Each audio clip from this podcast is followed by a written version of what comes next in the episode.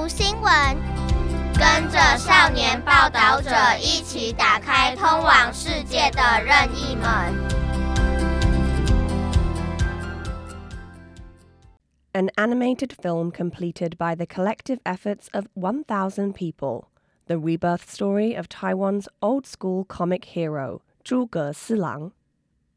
On January 24th, 2022, standing in the Taipei Ambassador Theatre, Ye Jialong looked at Zhuge Silang on the huge screen, with tears welling up in his eyes. The premiere of the 1 hour and 28 minute film ended, and the closing credits appeared. Dedicated to my father and mother. Next came the long list of credits, including well known filmmakers and ordinary people who participated in fundraising. More than a thousand names ran before his eyes one by one, each representing a hope that contributed to this film's achievement. Thinking of this, tears streamed down Ye's face. Throughout the days of the film's production, he always carried himself like this tearful, enduring, lifting his head and smiling again. He is the eldest son of Ye Hongjia, the original author of the Zhuge Silang comic. For the last ten years of my father's life, he was very lonely. The only thing that accompanied him was the song Childhood. Zhuge Silang was a childhood fantasy of a fourth grade student. But due to the martial law political environment and censorship system in Taiwan in the 1960s and 1970s, comic publication was restricted leading to authors like Ye Hongjia and his generation of comic artists being forgotten by the times. Only the lyrics from Luo Dayou's childhood remained in people's memories. After Ye Hongjia passed, there was a long period when no one in the family mentioned Zhuge Silang again. At that time, Ye, who was studying in the United States, never mentioned that he was Ye Hongjia's son. It was the deepest guilt for the son to watch his lonely father and feel helpless. In 2017, the Paper Windmill Theatre Company adapted Zhuge Silang into a stage play. Watching from the audience, Ye saw that despite 61 years having passed, Zhuge Silang still captivated the eyes of today's children. He finally dared to face the sadness in his heart and began the 3D animation project of Zhuge Silang. All the Zhuge Silang generation became collaborating angels, giving birth to the 3D animated film Silang, Hero of Heroes, in 2022 which combined comics, stage plays, and animation technology. Moreover, after the animated film was released, Ye also signed an intention letter with the Ministry of Culture to donate all of his father's original manuscripts and belongings to the National Taiwan Museum of Comics. Ye hopes not only for Zhuge Silang to become a hero in the hearts of Taiwanese children once again, but also intends to contribute to the local animation industry. In 1966, under comic censorship, Zhuge Silang was labeled as a strange and chaotic deity. Prior to the film's release, for nearly 30 years, the Ye family never mentioned Zhuge Silang. It's not so much that they didn't want to, but rather they couldn't bear to. Ye said, For our family, Zhuge Silang is too important and has caused too much trauma.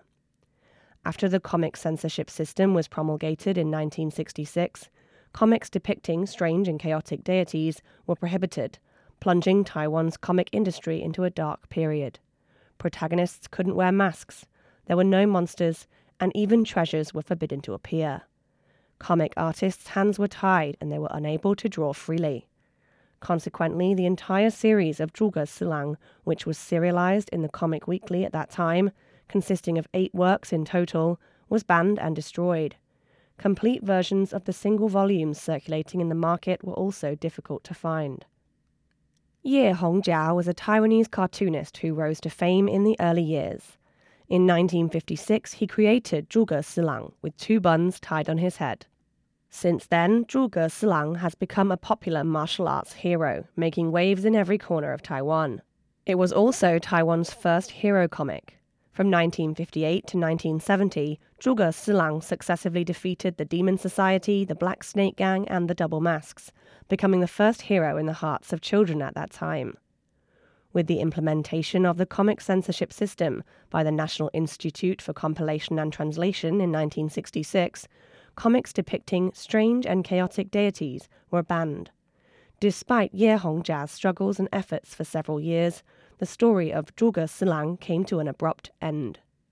In 2022, Zhuge Silang was reborn, transitioning from a 2D comic format to a 3D animated film titled Silang Hero of Heroes, utilizing motion capture animation technology. The plot depicts the princess of the Gui Kingdom being forced by the Demon Society to wear an iron mask, threatening King Gui to hand over the Phoenix Sword in exchange for the mask's key. Zhuge Silang, entrusted by King Gui, ventures deep into the thieves' den.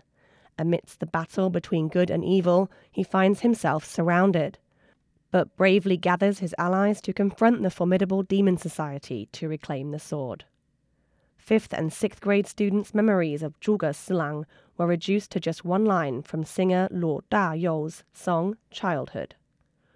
Who got the treasure sword, Zhuge Silang or the Demon Society? Ye Jialong remembers receiving an excited phone call from his father while he was studying for his PhD in the United States. Have you heard of Luo Dayou? He wrote a song mentioning Zhuge Silang and the Demon Society. At that time, long distance calls were very expensive, and they talked for over 10 minutes, leaving Ye unsure of how much money his father spent. Memories flash back, and Ye chokes up again. The last 10 years of my father's life were very difficult because he had no stage. Regardless of who it is, being without a stage, without readers, without friends, is very lonely, especially for an artist. In the struggle between censorship and creativity, the image of his father always loomed lonely in Ye's mind. He often wished his father would give up, but his father remained steadfast. The strongest pillar behind his father's creativity was actually his mother. Ye recalls that from childhood to adulthood, his mother not only managed the family, but also took care of his father's apprentices. During the peak period, our family housed 12 apprentices, and with a total of 18 people living together, my mother was responsible for the meals and lives of 18 people every day, but she never complained. There were even employee trips on holidays. Ye remembers at a young age traveling together with 18 people in a large car, and when the comic apprentices completed their training, his father would always prepare a suit and give them a red envelope, like a coming of age ceremony. Ye said that in her later years, his mother suffered from dementia and didn't even remember her son, but she remembered Zhuge Silang. I asked my mother who I was, and she didn't know, but when I showed her Zhuge Silang, she would say, It's Silang. In 2017, the Paper Windmill Theatre Company turned Zhuge Silang into a stage play. Ye's elderly mother's health began to decline. One day, my mother said to me, This will be yours from now on. I looked, and she handed me Zhuge Silang. In 2017, the Paper Windmill Theatre Company approached Ye and adapted the Zhuge Silang comic into a stage play. In just a year and a half, it was watched by over 40,000 people. Watching the smiles of the children, listening to their laughter, Ye saw the joy and laughter in the audience, all for the sake of Zhuge Silang. I was already in my 50s at that time, having passed many milestones in life. Looking back, although I lived well, I did too little for my father and too little for Zhuge Silang. I'm old now, but Zhuge Silang is still so young, still the same, very brave. Ye trailed off. So Ye decided to retrieve the scattered fragments of Zhuge Silang scattered around the world, to recreate the complete version.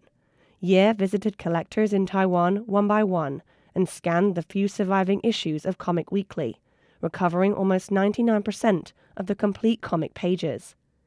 This was his father, Ye Hongjia's dying wish, and it became Ye's journey of rediscovery.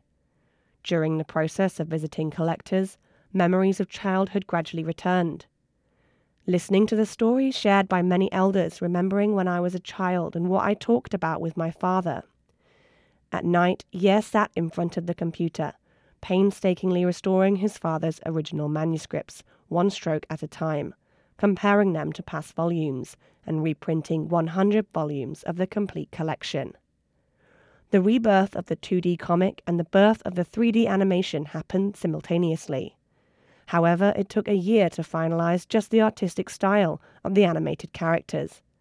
The characters' body movements utilized 3D motion capture technology, inviting 12 stage actors to perform live.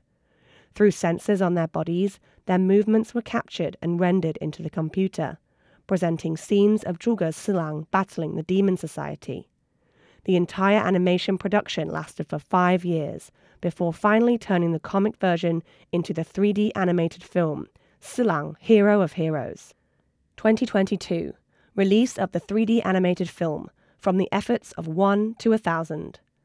In 2022, Silang, Hero of Heroes premiered, successfully capturing the Lunar New Year holiday slot, allowing Zhuge Silang to once again become a hero in the hearts of a new generation of children. In the beginning, Ye was alone, but when he started the crowdfunding project in 2019, he was joined by his kindergarten and elementary school classmates, former head of the Taiwan Film and Audiovisual Institute, Lan Zuwei, director Wu Nianzhen, screenwriter Lin Yujun, and animation director Liu Yushu. It gradually expanded to include people he had never met before. In the end, they managed to gather a total of 1,062 small donations, making the project grow bigger and bigger. Ye named the film Hero of Heroes, with a deeper meaning behind it. Film is the result of teamwork, just like the teamwork in the film Fighting Against the Demon Society. Zhuge Silang couldn't have done it alone. He needed his good friends. This is also the spirit my father wanted to convey. Not only through the power of technology did Ye revive his father's work, but he also made his father appear in Silang, Hero of Heroes, as if exonerating the comic artist who struggled against the powerlessness and changes of that era. He said, I'm just a comic artist, which also inspired comic artists who are currently struggling on their creative paths. This is the bonus scene in the movie. The somewhat choppy line was personally voiced by Ye and took him five full hours to complete. It was this son who gave new life to the comic created by Ye Hongjia, who once felt he was just a comic artist, connecting the childhood readers who were crazy about Zhuge Silang, the film crew, and bringing in new audiences at the same time. In his childhood, Ye's father often took him to watch movies like Burning Paradise and the black and white version of Godzilla, and then asked him, What was impressive about the movie we just watched? These times were the nourishment for his father's comic creation, and rare moments alone for father and son. Ye said that everyone in their family could draw, and he once wanted to draw too, but his father stopped him, saying, This path is too difficult. Later, Ye went on to study in the United States, earning his PhD, became an engineer in the high tech industry, and started an investment company. He thought his path had diverged from his father's and his childhood aspirations, but unexpectedly they ended up converging again. When talking about his father, Ye choked up again, saying he often dreams of his father. He is still drawing, looking up at me. He probably looks about 40 years old, younger than me now. Who exactly was Zhuge Silang based on? Ye laughed heartily again. My father told me he drew based on the reflection in the mirror. Zhuge Silang was actually a self portrait of the comic artist himself.